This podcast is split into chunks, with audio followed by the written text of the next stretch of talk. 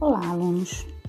Eu sou a professora Bárbara e hoje, na aula de física, vamos revisar calorimetria.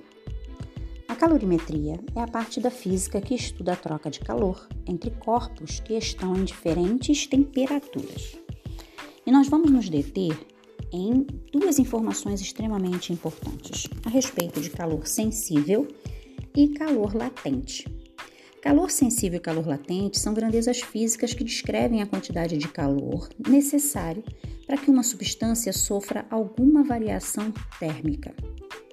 Calor sensível é a quantidade de calor necessária para que uma unidade de massa de uma substância altere sua temperatura.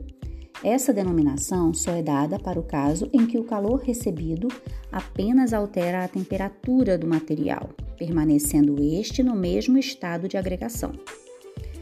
Um exemplo desse tipo de situação é um pedaço de metal que se aquece quando é colocado próximo ao fogo, porém ele continua no estado sólido, ele não muda de estado físico, tá bom?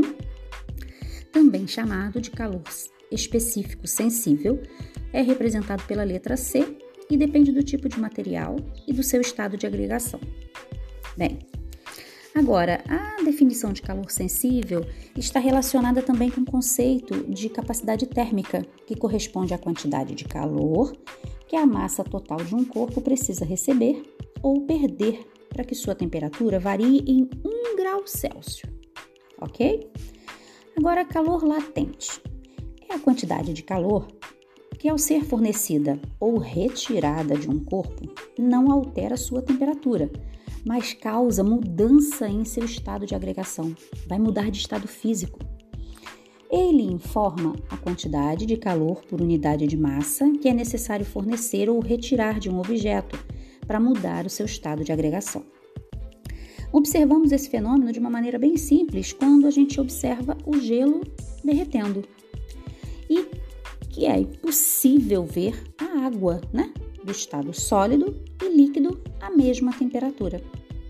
O calor que está sendo fornecido para a substância é revertido totalmente para a mudança de fase e não para o aumento da temperatura.